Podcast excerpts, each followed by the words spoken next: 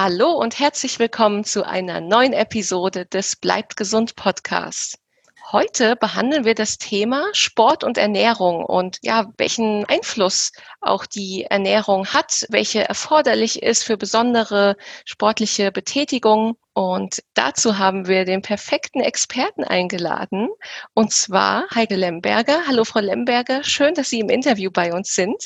Schön, dass Sie mich eingeladen haben. sehr, sehr gerne. Ja, Frau Lemberger ist Diplom-Ökotrophologin und Fitnesslehrerin. Ja, eines ihrer Spezialgebiete ist eben genau dieser Einfluss des Essens auf die Gesundheit, auf den eigenen Sport und auch auf die Leistungsfähigkeit. Seit über 20 Jahren arbeitet sie mittlerweile im Institut für Sport- und Bewegungsmedizin an der Universität in Hamburg und betreute in der Vergangenheit auch Leistungssportler wie die Fußball-Bundesligisten HSV und den FC St. Pauli. Und auch sie selbst ist begeisterte Marathonläuferin. und ja, daher perfekt, dass wir heute über dieses Thema reden. Ich glaube, da haben Sie ja sowohl viel persönliche Erfahrung als auch viel Erfahrung mit den Klienten von daher, ja, super spannend. Wir kommen mal gleich zur ersten Frage. Und zwar, ab wann benötigt man überhaupt eine spezielle Ernährung? Wo zieht man überhaupt die Grenze vielleicht zwischen Leistungssportler, sportlich aktiven Menschen und jemanden, der sehr wenig macht? Ja, also ähm, die Grenzen sieht man ganz gerne im Energieverbrauch. Also es gibt keine offizielle Definition, ab wann ist man ein Leistungssportler oder ab wann ist man ein Freizeitsportler. Ich verstehe zum Beispiel unter einem Athleten jemand, der intensiv die Sportart ausübt, der ein Ziel hat, seine Wettkämpfe daran teilzunehmen. Im Vordergrund steht dann auch wirklich Erfolg, einen großen Zeitaufwand investiert für sein fast tägliches Training. Das ist für mich ein Sportler, jemand, der dann auch sein Geld damit verdient, ist ein Leistungssportler und äh, wenn man eben sagt, okay, was sind jetzt Breiten- und, und Freizeitsportler, das sind eben dann Personen, die hauptsächlich ihre Fitness äh, anheben wollen, die herzgesund trainieren, die aber jetzt vielleicht auch nicht einen speziellen Trainingsplan vorliegen haben und deren Ziel es jetzt auch vielleicht nicht unbedingt ist, schneller zu werden oder längere Umfänge zu laufen. Das sind dann eher so für mich die Freizeit- und, und Breitensportler. Mhm. Und eine spezielle Ernährung, die setzt tatsächlich in der Sporternährung dann an, wenn man sagt, man trainiert intensiv Jetzt gerade über Erfolg oder Misserfolg entscheidet schon eine sportgerechte Ernährung sind ja dann auch schon hohe Belastungen, was man im Körper abfordert. Und wenn man eben Leistungszuwächse erreichen möchte, man möchte Muskulatur aufbauen, dann sollte man schon die verloren gegangene Energie und die Nährstoffe dann auch wieder auffüllen. Mhm. Also daher gesehen ist es wichtig, rechtzeitig anzufangen, weil sonst läuft man auch Gefahr, dass man während des Trainings, ne, dass man irgendwann merkt, man äh, ist erkältet, man hat weniger Antrieb, weil einem die Energie fehlt, man fühlt sich schwach. Also mit einer sportgerechten Ernährung so früh wie möglich Training auch wirklich schon anfangen in frühen Phasen. Das ist wirklich sehr bedeutsam. Mhm. Und würde das auch schon für die Freizeitsportler gelten in einem geringeren Maße? In einem geringeren Maße ja. Also wenn ich jetzt ein Freizeitsportler bin, der im Ausdauerbereich trainiert, dann wäre es erstmal nicht ganz so wichtig, dass er jetzt auf eine kohlenhydratreiche Ernährung achtet. Mhm. Worauf man immer achten sollte, ist schon auf eine Flüssigkeitsaufnahme, gerade wenn es eben doch draußen sehr warm ist, dann sollte man eben schauen, dass man ungefähr nach einer Dreiviertelstunde anfängt, dann auch zu trinken, unabhängig davon, ob ich jetzt ein Freizeitsportler oder ein Leistungssportler bin. Äh, beobachtet man als Leistungssportler, dann sieht man eben, dass sie darauf achten, eine große kohlenhydratreiche Mahlzeit drei bis vier Stunden vorm Training zu essen, dass man auch einen Snack hat davor. Hinterher achtet man darauf, dass, was man aufnimmt. Und da muss man sagen, jetzt ein Freizeitsportler, der muss sich immer überlegen, wie häufig trainiert er und wie intensiv trainiert er. Wenn er jetzt sagt, okay, ich habe heute einen Tag in der Woche mein Krafttraining und ich mache das auch, um meine Muskulatur aufzubauen und ich möchte stärker werden, dann ist es auch für ihn wichtig zu sagen, so direkt nach so einem Training, achte drauf, Kohlenhydrate zu essen, Eiweiße aufzunehmen. Aber er braucht es jetzt nicht in dieser Menge jetzt wie ein Leistungssportler. Also mhm. schon nochmal Unterschiede. Aber wie unterscheidet sich denn die Ernährung auch hinsichtlich der eigenen Zielsetzung, ob man jetzt vorrangig an Muskelmasse zulegen will oder ob man vielleicht abnehmen möchte? Also ähm, Muskelmasse zunehmen würde ja bedeuten, dass man erstmal intensiv auch Krafttraining vollzieht. Das ist ganz ja. entscheidend. Ne? Sonst klappt na klar der Muskelaufbau nicht. Und um Muskeln aufzubauen, sollte man nach einem intensiven Training eben schauen, dass man Kohlenhydrate und Eiweiße aufnimmt. Man empfiehlt ganz gerne hier 20 Gramm Eiweiß und 50 Gramm Kohlenhydrate in der Stunde, damit eben der Körper schnell in die Regeneration reingeht, das Immunsystem stärkt und eben dann auch die Muskeln, Fasern, die zerstört wurden, dass die halt auch wieder aufgebaut werden. So. Jetzt möchte man auch abnehmen. Das heißt, ich muss in ein Kaloriendefizit kommen, sonst nimmt man nicht ab. Und so ein Krafttraining macht man vielleicht dreimal in der Woche, sage ich mal. Das macht man ja nicht täglich. Und an Tagen, an denen man eben nicht Krafttraining macht, möchte man abnehmen. Und da sollte man dann vermehrt darauf achten, Kalorien reduziert zu essen, aber auch Kohlenhydrat reduziert zu essen. Also ich empfehle hier ganz gerne immer dann auch die Logi-Methode, die Logi-Diät.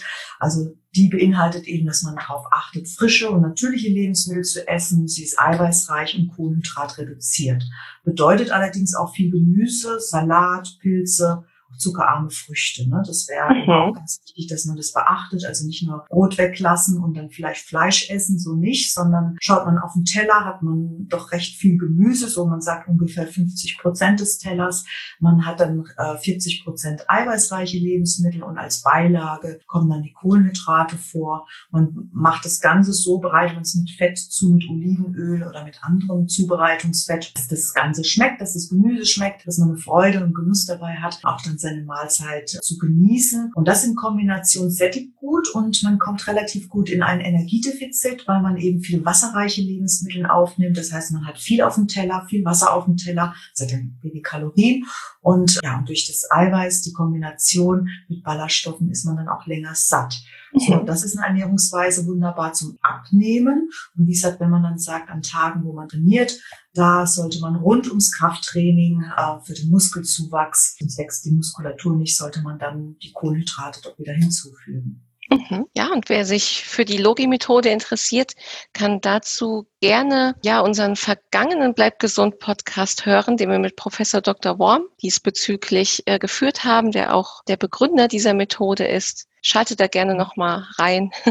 da, da reden wir noch etwas ausführlicher darüber. Ja, also klar, es, es hängt von der Zielsetzung ab. Wie ist denn das jetzt im Profisport, wenn Sie da in der Beratung tätig sind? Gibt es da auch noch mal Unterschiede ähm, zwischen Leistungssportlern, die einen Ausdauersport betreiben und vielleicht welche, die hauptsächlich ja einen Kraftsport machen, wie zum Beispiel Gewichtheben? Mhm. Es ist so, wenn ich einen Ausdauersportler in der Beratung habe, dann ist es ja sein Ziel, Fettverbrennung zu trainieren. Und zum Ausdauersportler empfehle ich in der Basisernährung erstmal auch Kohlenhydrat reduziert zu essen. Dafür eben auch mehr Eiweiß und gesunde Fettsäuren. Warum? Kohlenhydrate, wenn man ständig Kohlenhydrate isst, dann unterbricht es die Fettverbrennung. Und ein Ausdauersportler verbrennt zwar viel Kalorien, aber es sind jetzt nicht explizit die Kohlenhydrate. Und er hat auch nicht die Muskelmasse, um die Kohlenhydrate wieder einzulagern. Klar, sie sind schlank und wenn er mal eine Schokolade Schokolade ist, dann ist es bestimmt nicht, äh, fällt es erstmal nicht auf. Aber generell ist es so, dass man im Ausdauersport sagt, man isst tatsächlich doch auch hier weniger Kohlenhydrate, denn je weniger Kohlenhydrate man dem arbeitenden Muskel anbietet, desto eher greift er auf das Fett als Energiequelle zurück. Und dann durch das Ausdauertraining, wenn man eben so bei fettreicherer und kohlenhydratreicherer Kost, erhöht der Körper dann auch die Anzahl der Mitochondrien. Das sind so unsere Brennöfe in der Muskulatur. Und wie gesagt, die Anzahl kann ich anheben, aber dafür müsste man halt auch schauen, dass man nicht ganz so viele Kohlenhydrate aufnimmt. Man kriegt dadurch auch neue Arbeiter dazu, das sind dann die Enzyme und gewinnt dann halt auch so die Fähigkeiten, höhere Belastungsintensitäten mit Fettverbrennung zu bewerkstelligen. Und das ist ganz gut, wenn man halt eben weiß, man möchte drei, vier Stunden trainieren und man hat allerdings eine hohe Fettverbrennung, gute Fettverbrennung, weil davon ist der, der Speicher ist das sehr groß dann kann man damit auch die knappen Kohlenhydratreserven, die Glykogenspeicher eben schonen. Deswegen ist es so, dass man sagt, so ein Ausdauersportler in seinem Grundlagen-Ausdauertraining, also mit dem Ziel, Umfänge zu steigern, zwei Stunden, drei Stunden, vier Stunden, dass man versucht, die Kohlenhydratzufuhr davor, währenddessen erstmal zu reduzieren und so weit wie möglich rauszuzögern. Während eben ein Spielsportler, die trainieren ja ganz anders, die müssen aufs Feld, müssen schnell sprinten, ähm, müssen wachsam sein.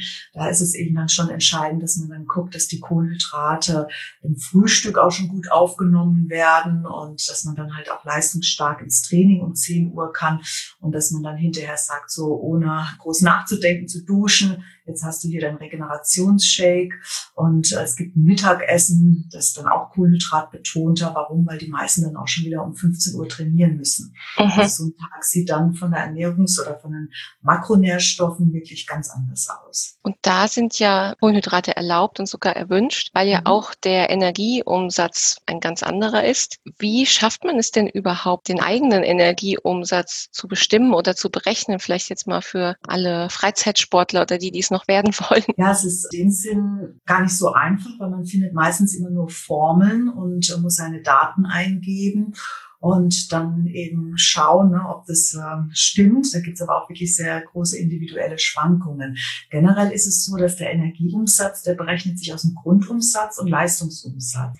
Den Grundumsatz könnte man jetzt berechnen, indem man sagt, der Tag hat 24 Stunden und man wiegt vielleicht 60 Kilo, dann nimmt man 24 mal 60 und hat, äh, man kommt so auf 1400 Kalorien für einen Mann und die Frau muss allerdings 24 Stunden mal 0,9 und dann das Gewicht nehmen, weil wir einfach äh, weniger Muskelmasse haben und deswegen weniger in der Ruhe verbrennen. Das ist eine ganz einfache Formel. Es gibt aber auch kompliziertere Formeln wie eine Harrison-Benedict-Formel. Die ist sehr alt, aber heute noch ab, wird absolut angewendet, weil sie doch sehr recht genau ist. Das kann man dann im Netz abrufen, weil wie gesagt, da kann man mal, muss man mehrere Daten eingeben wie Alter, Gewicht, Körpergröße. So und äh, was wir in der Sportmedizin machen, damit man den Grundumsatz genauer hat. Dort kann man, also in der Sportmedizin Einrichtung, da kann man es über Atemgase messen.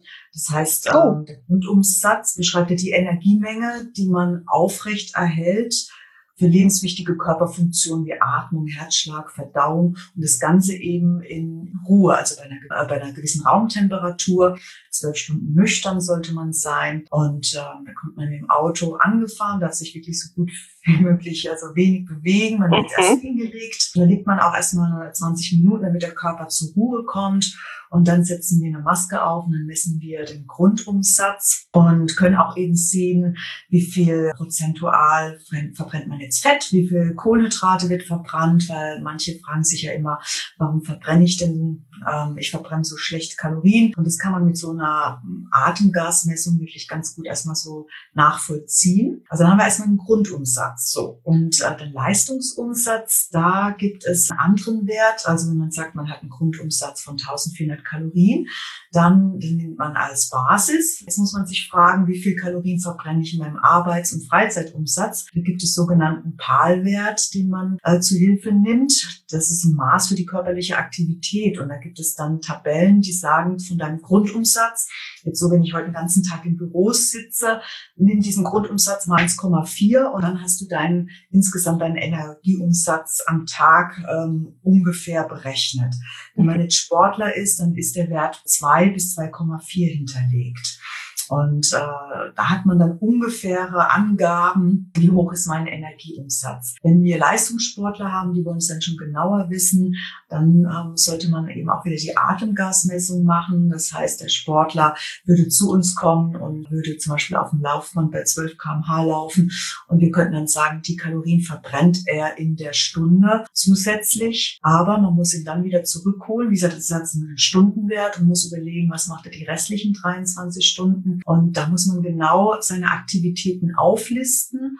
Und dann gibt es so metabolische Einheiten und die werden dann eben auch noch hinzugezogen. Da rechnet man eben aus, da weiß man für Hausarbeit, er hat eine Stunde Hausarbeit gemacht, dann gibt es den Zuschlag, er hat, ähm, was weiß ich, das Auto geputzt, nochmal eine Stunde. Dann geht, also das ist wirklich eine komplizierte Rechnerei, aber dann hätte man es wirklich genauer. Und sonst gibt es so, ich sag mal, einfach so Möglichkeit mit Formeln, das ungefähr zu berechnen. Mhm. Das ist eine Annäherung, so würde ich es ja. sagen. Eine Annäherung, ja. Ich führe ja ganz gerne noch, lassen wir gerne sieben Tage Protokolle führen, wo Sie genau aufschreiben, was Sie essen, was Sie trinken. Mhm. Man muss in einer klaren Vertrauensverhältnis ja. Haben, dass sie auch kein Problem haben aufzuschreien, wenn sie die Pizza essen, weil sie wissen, das macht Heike auch. Ne, das ist, die müssen nicht vorhalten. Und dann sehe ich eben schon, das fand ich gerade eben bei den Fußballern, wo man auch wirklich mitgegangen ist in den Training, allem, dass man einfach sehen konnte, es gibt Spieler, die haben ungefähr das gleiche Alter, das gleiche Gewicht, spielen die fast die gleiche Position und haben unterschiedlichen Energie, äh, in dem Sinne Verbrauch, weil sie halten das Gewicht. Der eine ist dann 3000 Kalorien, der andere hat 4000 gegessen und vom Körperfett so ungefähr sind sie sich wirklich sehr ähnlich. Das zeigt einfach, dass wir doch sehr individuell auch verbrennen und verbrauchen. Deswegen ja so ein Protokoll eigentlich immer auch ganz sinnvoll zu gucken, was esse ich und das dann eben anzugleichen an vielleicht an den Tabellen, die dann eben vorliegen. Ne? Mhm. Und um nochmal zurückzukommen auf den Grundumsatz, spielt da nicht auch die eigene Muskelmasse eine große ja, Rolle? Genau. Ja. Deswegen sind ja eigentlich die Berechnungen jetzt mit dem reinen Körpergewicht sehr ungenau, oder? Mhm, genau, also wenn Sie die Formel nehmen, dann ist das eine Formel, die ist, ich sage jetzt mal wirklich Pi mal Daumen. Nimmt man aber dann zum Beispiel Harrison-Benedict-Formel und setzt dort sein Gewicht und das Alter ein. Je älter wir werden, desto weniger verbrennen wir auch. Mhm. Und es gilt auch nur für Normalgewichte, vielleicht auch noch ganz wichtig. Also wenn man jetzt starkes Übergewicht hat, dann sollte man jetzt nicht die Formel verwenden, weil, wie gesagt, da, da ähm, kommt dann eine große Fehlerquelle. Es ist, ähm, wenn man jetzt sagt, da ist dann plötzlich ein Grundumsatz von 3000 1300 Kilokalorien, so ist mhm. es auch nicht, weil ja. Fett eben nicht so viel verbrennt in Ruhe jetzt im Vergleich eben zu einem Normalgewichtigen, der dann automatisch auch mehr Muskeln hat und weniger Körperfett. Ne? Also ja. die Form für Normalgewichtige. Und ja, das sind, wie gesagt, einige Fehlerquellen liegen, sind vorhanden, aber die Formel von, von einem Tag, also 24 mal, wie viel man gewiegt, und Harrison Benedict ist relativ ähnlich. Da gibt es Schwankungen von 100, 200 Kilokalorien. Mhm. Und wenn wir die Messungen machen, dann sieht man eben häufig dann da tatsächlich schon auch größere Schwankungen. Ne? Also das ist wirklich immer wieder faszinierend zu sehen, die Formel wird parallel berechnet, das ist der Ist-Zustand und der tatsächliche Zustand. Also der Ist-Zustand dann tatsächlich weicht dann doch gerne von den Sollwerten ab. Ja, hm. aber es wäre vielleicht trotzdem mal spannend für so einen annähernden Wert für einen selber und wir diesen Test auch gerne mal in den Show Notes verlinken, falls mhm. ein paar unserer Hörer daran interessiert sind. Ja, und ich darf noch eins sagen, es gibt auch von der Uni Hohenheim, schicke ich Ihnen auch den Link, ähm, da kann man eben auch noch mehrere Daten eingeben, sieht äh, auch wirklich so, was macht man am Tag, also da kann man wirklich gut nochmal gucken, wie hoch der Energiebedarf ist. Mhm. Guten Rechner von der Uni Hohenheim. Ah, super. Ja, und jetzt gehen wir noch mal so ein bisschen näher in den Bereich der Ernährung. Vielleicht behandeln wir auch da so ein paar Mythen, die man schon mal gehört hat. Wie sieht es eigentlich aus mit diesen isotonischen Sportgetränken, die man ja auch oft in der Werbung sieht? Sind die Quatsch? Ist das nur eine Werbemasche oder macht das wirklich Sinn für Sportler? Für Sportler kann es auf jeden Fall Sinn machen. Warum? Sie sind in dem Sinne sehr gut berechnet. Man hat ausreichend Kohlenhydrate drin, aber auch nicht zu viel, weil darauf muss man achten achten, dass man circa drei bis acht Gramm Kohlenhydrate pro 100 Milliliter in einem Sportgetränk hat. Dadurch kann man gut die Flüssigkeit aufnehmen. Sie enthalten häufig ausreichend Natrium. Das ist ein wichtiger Mineralstoff, der in Mineralwasser häufig sehr wenig vorhanden ist und sie schmecken relativ gut, weil sie Aromstoffe beigeben, die na klar ernährungsphysiologisch jetzt nicht so toll sind. Aber ähm, sie haben, wenn man jetzt ähm, im Leistungssport arbeitet, könnte man auch sagen, nimm doch bitte eine, eine Saftschorle. Äh, du kannst mineralhaltiges Wasser nehmen mit viel Magnesium, viel Natrium. Das mischst du dann ein Teil Wasser, ein Teil Saft und dann hat man an sich eben auch fast ein isotonisches Getränk aufgenommen, aber es wird vielleicht auch ein bisschen monoton wenn man viel Sport macht. Und solche Sportgetränke haben halt auch eine ganz schöne Geschmacksvielfalt.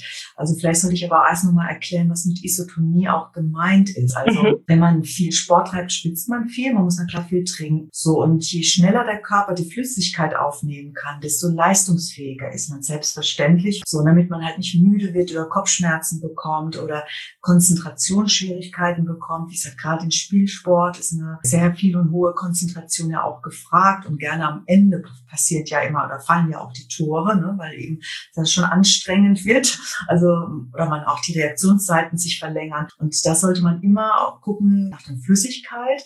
Und Isotonie heißt jetzt eigentlich, nehme ich eine isotonische Flüssigkeit Flüssigkeit auf, dann kann der Körper diese Getränke oder diese Flüssigkeit schneller aufnehmen. Sie haben die gleiche Konzentration an gelösten Stoffen, also Zucker, Mineralstoffe, wie unser Blut. Und somit kann es schneller aus dem Darm aufgenommen werden ins Blut und liefert somit halt schneller Energie. So, das hat halt schon seinen Sinn. Aber wie gesagt, man kann es auch selbst mischen. Das geht. Das ist gar keine Frage. Entweder man nimmt Wasser, wenn es nicht natriumreich ist, kann man auch ein Liter Wasser nochmal ähm, ein Gramm Natriumchlorid geben, also Kochsalz. Dann gibt man eben die Hälfte davon vielleicht Apfelsaft hinzu. Dann hat man ein sportgerechtes Getränk. Ob es einem schmeckt, das ist hinterher die große Frage und wichtig ist, es muss schmecken, damit der Sportler ausreichend. Mhm. Hier nochmal ganz wichtig, also bis zu eine Stunde oder dreiviertel Stunde muss man jetzt erstmal, reicht Wasser vollkommen aus. Ne? Also das sind schon Getränke. Ah, okay. Für, genau, für längere, intensivere Belastungen. Mhm.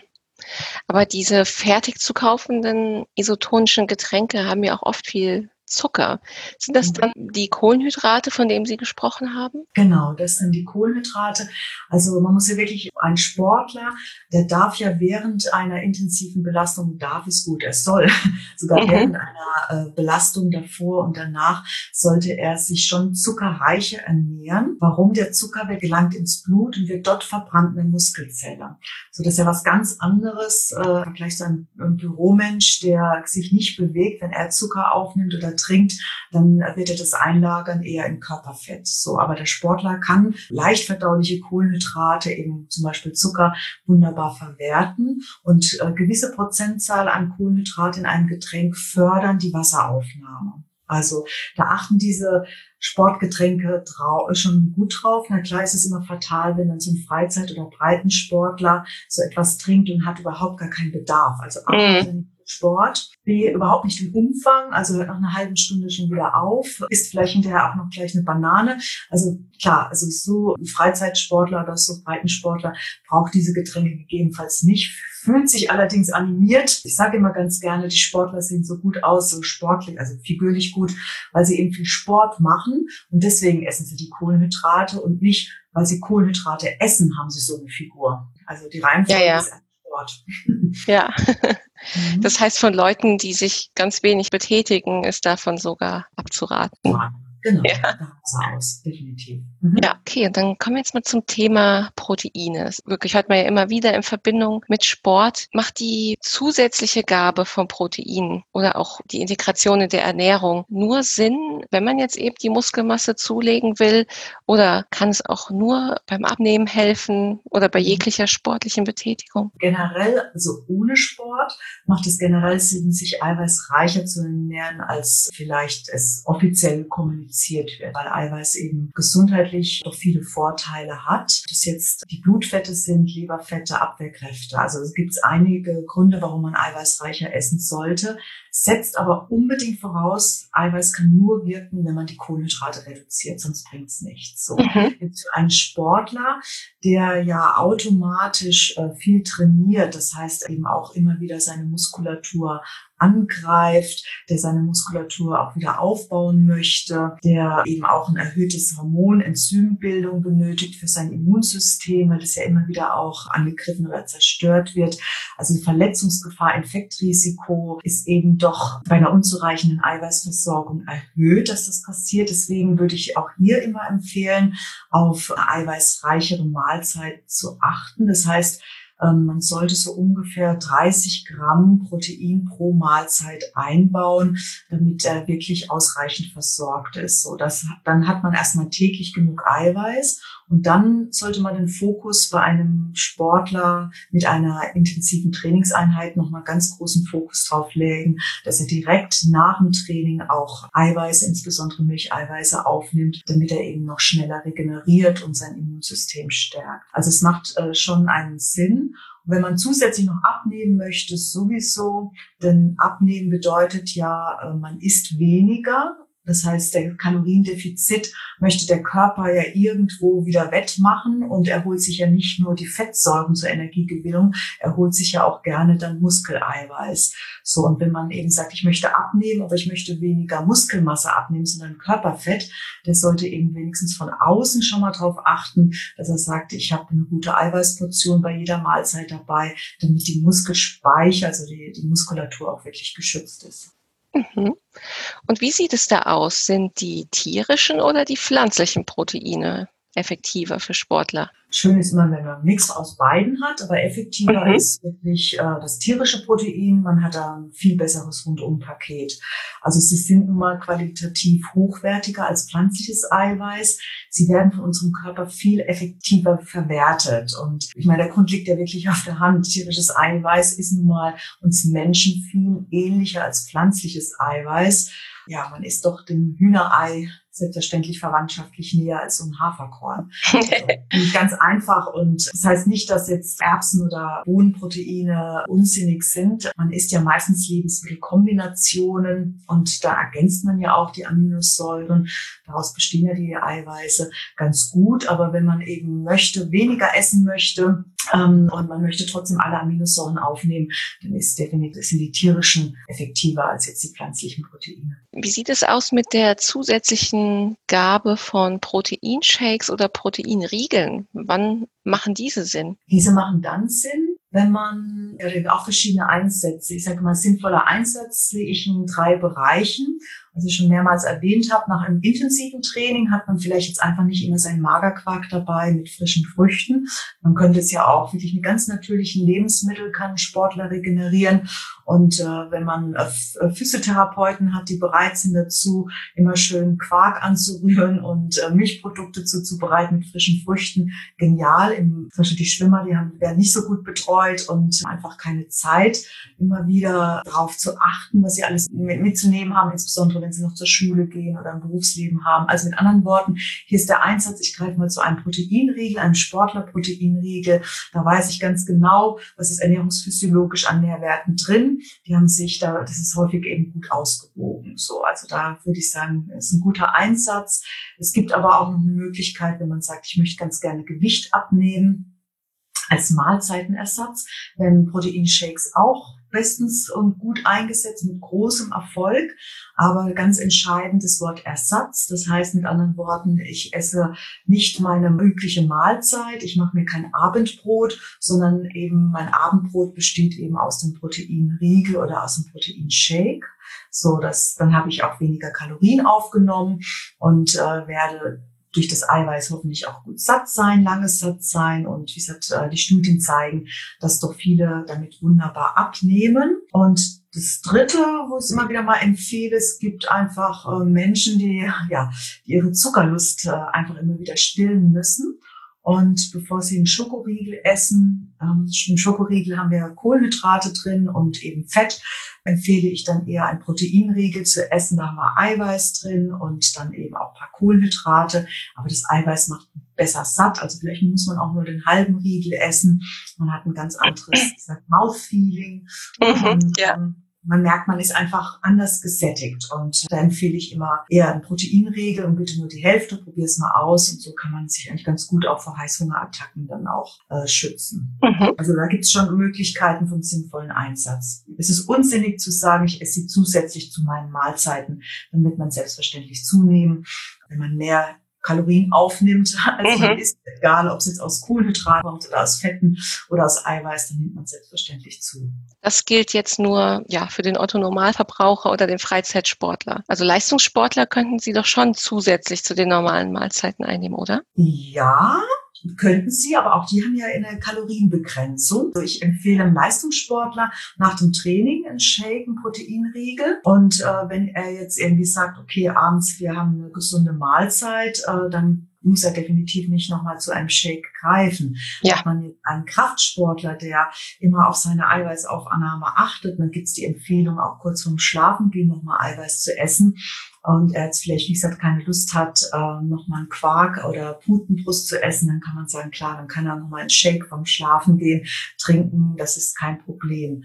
Aber ansonsten ist es so, dass, der, ähm, dass ich schon darauf Wert lege, dass der Sport mit natürlichen, gesunden Lebensmitteln auch seinen Energiebedarf decken kann und sollte. Sie hatten es ja vorher schon mal ganz kurz angedeutet. Was ist denn nun jetzt die ideale Zeit, vielleicht nochmal einen Snack zu sich zu nehmen, wie eine Banane? Ist das vor oder nach dem Sport? Das hängt tatsächlich auch wieder davon ab, wie lange trainiere ich. Also wenn ich jetzt sage, man trainiert circa 60 Minuten Ausdauer, dann benötigt man außer Wasser erstmal gar nichts. Würde ich allerdings 60 Minuten Sprint, Intervalltraining, Hit-Training durchführen, dann ist es super anstrengend. Es geht sowohl auf die Kalorien als auch auf die Kohlenhydratverbrennung. Dann ist es ganz entscheidend zu sagen, dass man drei bis vier Stunden davor eine kohlenhydratreichere Mahlzeit isst. Also da darf dann gerne auf dem Teller die Hälfte davon auch Nudeln oder Reis, Hirse, Bulgur, Amaranth, Quinoa sein, also kohlenhydratreich. Dann ungefähr eine Stunde vor einem Krafttraining bietet man dem Körper nochmal einen Snack an, einen leicht verdaulichen Snack. Also das darf dann nicht Fettreis sein, es sollten auch nicht so viele Ballaststoffe drin sein, sondern eher mal so, man geht in Richtung vielleicht auch Laugenbrötchen oder die berühmte Banane, die man dann anbietet. Und manche essen auch gerne, ähm, das habe ich im Fußball immer mitgekriegt, das russische Brot wurde immer gerne gegessen. Mhm. Brot.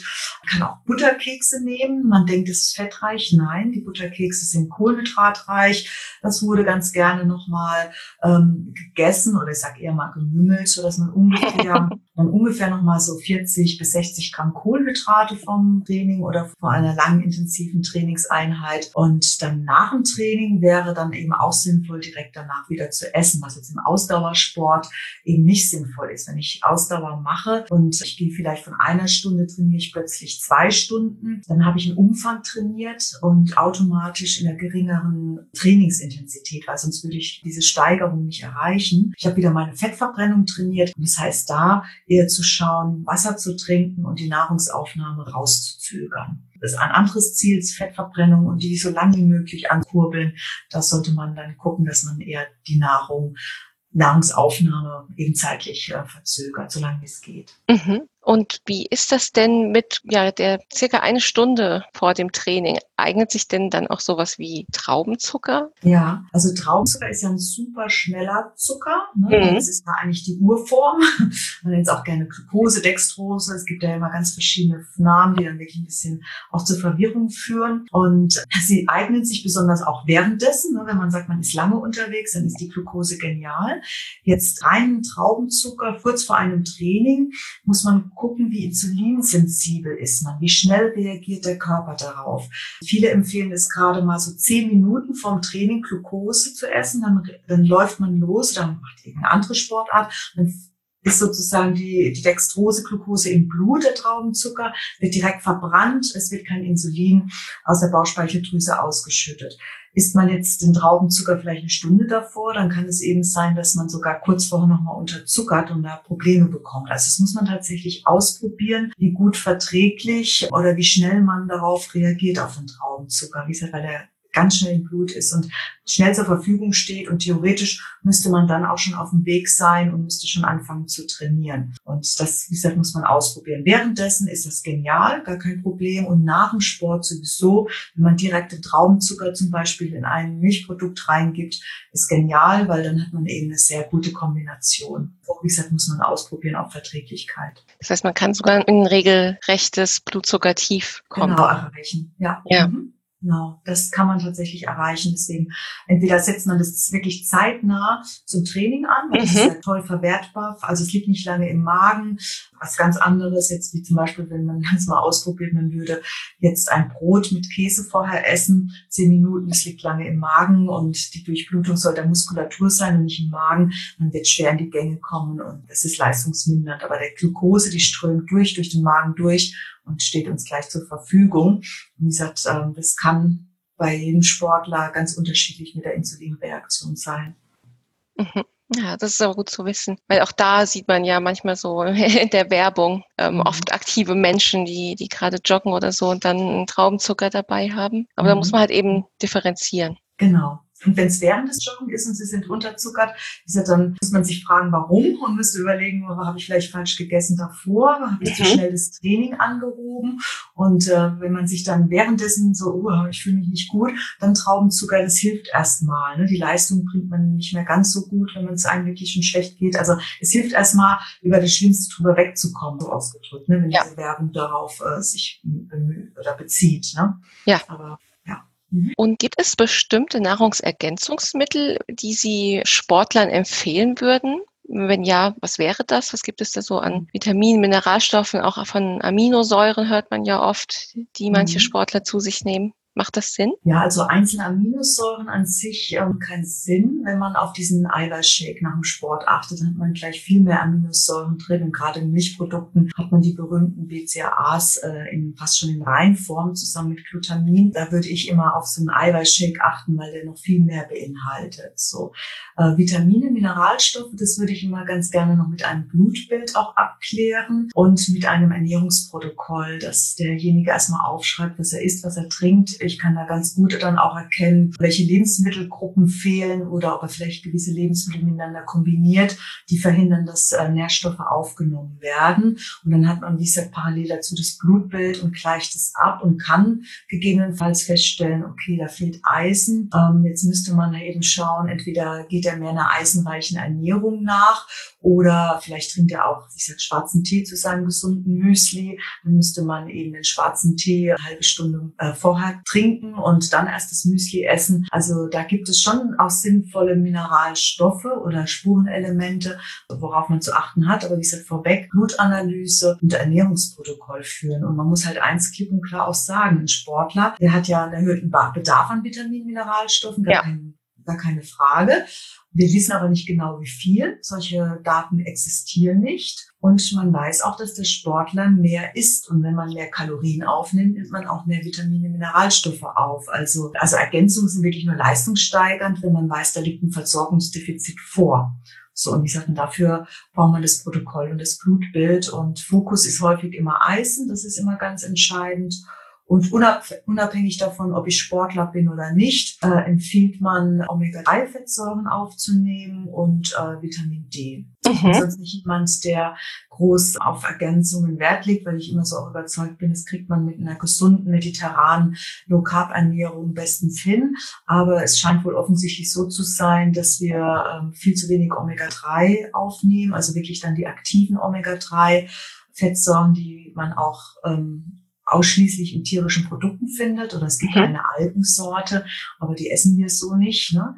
Ähm, da würde ich mal schauen, ob das vielleicht interessant ist. Also bei Sportlern machen wir das, dass wir da eine Ergänzung geben. Und ganz entscheidend Vitamin D, das ist ja ein Hormon. Da sieht es auch so aus, dass gerade um die Jahreszeit, dass wir gucken müssen, ob wir im Sommer ausreichend Vitamin D gespeichert haben und gut über den Winter kommen und wenn das nicht der Fall ist, dann können wir eben Probleme bekommen. Der Sportler wird Probleme mit dem Immunsystem bekommen. Er kann auch Muskel vielleicht nicht richtig ähm, aufbauen, weil uns das Hormon fehlt ja, da gibt es, wie gesagt, viele ja, Defizite, was man dem Vitamin D zuspricht. Und um einfach sicher zu gehen, dass man ausreichend hat, kann ich nur dazu sagen, einmal zum Arzt gehen, den Hormonhaushalt bestimmen lassen und dann wird man gegebenenfalls auch dann Tabletten verschrieben bekommen. Nach dem Auffüllen von Vitamin D würde ich auch weiterhin empfehlen, jetzt zu Winterszeiten mindestens immer mal 1000 oder 2000 am Tag noch zusätzlich einzunehmen. Mhm. Wie sieht es aus mit Magnesium? Kann, könnte man das jetzt einfach auf Verdacht einnehmen? Das kann man auf Verdacht einnehmen. Tatsächlich ist es nicht bekannt, dass zu viel Magnesium schädigend ist. Also wir geben wasserlöslich in dem Sinne, man gibt es dann im Urin wieder ab. Vor langer, langer Zeit mir tatsächlich mal passiert, da habe ich einen magnesiumreichen Tee gekauft. Ein Teebeutel hatte einen Tagesbedarf und ich hatte eine kleine Kanne gemacht. Es war kalt. drei Beutel rein. Ja, und dann ist man ziemlich schnell dann auch auf der Toilette. Also mhm. Also und sowas kann man schon von Magnesium. Es entspannt ja. Wenn man zu viel aufnimmt, entspannt alles. Auch die ah, okay. Modalität. Also, da muss man ein bisschen man, aufpassen. genau, da sollte man aufpassen. Aber so erstmal eine Tablette mit einer Tagesdosis scheint keinen Nachteil zu bringen. Mhm. Und magnesiumhaltige Lebensmittel gerne zu wenig gegessen werden. Warum sie sind drinnen müssen. Ja, wenn man mal ähm, fragt, wer, wer knabbert inzwischen zwischendurch Nüsse oder gibt äh, vielleicht auch mal Nüsse im Salat. Das machen die wenigsten. Die meisten kommen gar nicht auf die Idee oder viele haben auch ein bisschen Angst vor den Kalorien, was sehr schade ist. Da ist eben ist magnesiumhaltig und alles, was so im grünen Gemüse, Salat, Pilze, das ist auch alles magnesiumhaltig und schaut man sich Protokolle an, müssen wir ja immer wieder ansetzen daran, den Sportlern oder auch Nicht-Sportlern zu erklären, wie wichtig es ist, zu jeder äh, Mahlzeit auch wirklich ausreichend davon zu essen. Also deswegen Magnesiummangel kommt auch gerne mal vor. Im Serum kann man es schwer bestimmen, wenn dann muss man es in den Erythrozyten bestimmen lassen. Das kostet Geld. Mhm. Und ja, dann muss man halt dazu bereit sein, so auszugeben oder vielleicht einfach sagen, okay, abends vorm Schlafen gehen eine Magnesiumtablette. Das schadet nicht. Das äh, mhm. ist bestimmt definitiv auch nicht schädlich. Ja. Mhm. Aber das heißt, man kann festhalten, wenn jetzt bei einem bestimmten Vitamin oder Mineralstoff kein Mangel vorliegt, kann mhm. eben auch keine Leistungssteigerung erzielt werden, wenn man das noch zusätzlich über Supplemente zu sich nehmen würde, oder? Mhm. Ja. Okay. Das äh, können Sie so festhalten und eine Überdosierung erreicht man mit Magnesium nicht, wenn man das mal so einnimmt. Bei Eisen schon, da sollte man sehr vorsichtig sein. Mhm. Blutbild bestimmen lassen und dann wird der Arzt ein Medikament verschreiben. Das, das sollte, wie gesagt, einfach mal so ein Eisen einnehmen mit 15 Milligramm. Das würde ich nicht machen, weil, wie gesagt, das dann schon ein bisschen, könnte gefährlicher werden. Bei Vitamin D, das scheint bei rezeptfrei harmlos zu sein. Viele Ärzte empfehlen das sogar. Und bei Omega-3 na, da gibt's eben viele Daten, spätestens wenn man was hat, richtigen Rheuma, Herz-Kreislauf-Erkrankung, da wirkt Omega-3. In der Prävention äh, wird alles in Frage gestellt, selbstverständlich. Ich persönlich würde momentan sagen, das scheint doch auch hier sinnvoll zu sein, darüber nochmal nachzudenken, wo man Omega-3 herbekommt noch zusätzlich, weil so viel Fisch können wir und sollten wir auch nicht essen. Ja, mögen ja bestimmt auch ganz viele Menschen nicht so. Manche mögen gar keinen Fisch. Ja, das ist, glaube ich, ganz wichtig, dass Sie da schon mal so einen kleinen Überblick äh, uns gegeben haben, welche ja, Vitamine und Nährstoffe da wichtig sind. Man merkt auch wirklich, es sind ja eigentlich immer wieder ähm, die gleichen, die empfohlen werden in all unseren äh, Experteninterviews. Ähm, es ist ganz, ja, es ist ganz oft eben genau das Vitamin D und die Omega-3-Fettsäuren ja, auch klar, jetzt fürs Immunsystem aktuell natürlich auch essentiell. Ja, da macht man wahrscheinlich nicht so viel falsch. Genau. Und es gibt, war halt gerade in der Presse, das muss ich auch noch sagen, dass Omega-3 eben so sinnlos sei. Das hat auch dann Stiftung Warentest leider auch nochmal publiziert. Oh je. Mhm. Ja, ja, und da muss ich einfach sagen, ähm, also es hat einem wirklich weh, weil das sind Daten, also man hat wirklich nicht überprüft ähm, in diesen Studien, ob A, die Leute einen Omega-3-Mangel hatten, dann hat man nicht überprüft deren äh, Bestand im Körper, man hat nicht geguckt, äh, man soll sowas auch mit fettreicher Mahlzeit aufnehmen. Die meisten haben es zum Frühstück aufgenommen und meistens besteht Frühstück aus Brot und Marmelade. Dann hat man auch die Dosierung nicht beachtet, also man sollte schon auch mit einer größeren Menge rangehen und nicht mit einer Fischölkapsel, die würde nicht ausreichen. Also gab so viele Fehler, weil äh, wenn man wirklich das Ganze mal sauber diagnostiziert und sich anguckt, dann ist es wirklich sinnvoll zu sagen, man nimmt Omega-3 ein und die Auswertungen, die da stattgefunden haben, sind wirklich äh, wissenschaftlich dilettantisch durchgeführt worden. Mhm. Ja, Frau Lemberger, wir sind jetzt leider schon am Ende angelangt, aber da waren noch wirklich viele Aspekte dabei, die wir angesprochen haben. Ganz viele interessante Fakten. Ja, da sind bestimmt noch einige Tipps dabei für unsere Hörer, auch wenn sie, sag ich mal, jetzt nur Freizeitsportler sind. Mhm. Und ja, gebt uns auch hier gerne wieder euer Feedback. Wie hat euch diese Folge gefallen? Ähm, nehmt ihr noch zusätzlich zu eurem Training irgendwelche Mineralien oder Vitamine zu euch, vielleicht auch Proteinshakes? Da könnt ihr uns gerne mal eure Erfahrung dazu mitteilen. Da würden wir uns sehr freuen. Und ich bedanke mich nochmal ganz herzlich bei Ihnen, Frau Lemberger, dass Sie bei uns im Interview waren. Gern geschehen. Auch ich habe zu danken. Und wir würden uns sehr freuen, wenn ihr bei der nächsten Episode wieder einschalten würdet. Bis dahin und bleibt gesund. Tschüss.